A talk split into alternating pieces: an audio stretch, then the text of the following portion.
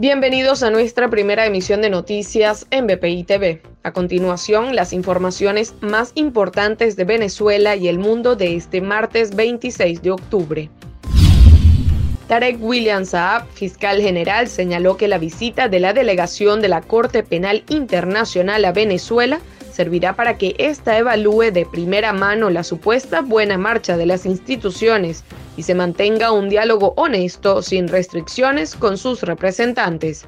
Según dijo, el Estado venezolano, que tiene abierto un examen preliminar en la CPI por crímenes de lesa humanidad, ha estado abierto a una cooperación positiva con dicho organismo.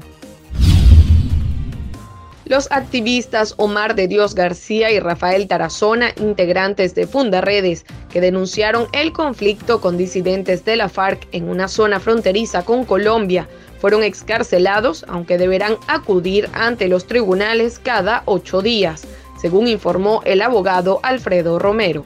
Aunque el director de la organización, Javier Tarazona, se mantiene privado de libertad en el helicoide.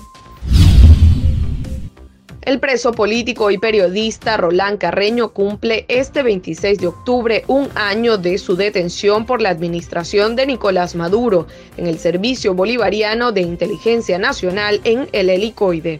También el dirigente del partido Voluntad Popular quedó privado de libertad imputado de los delitos de conspiración, tráfico ilícito de armas de guerra y municiones y financiamiento al terrorismo.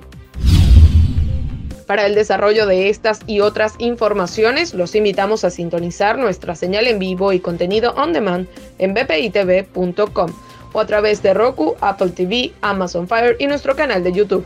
Síganos en las redes como arroba bpitv.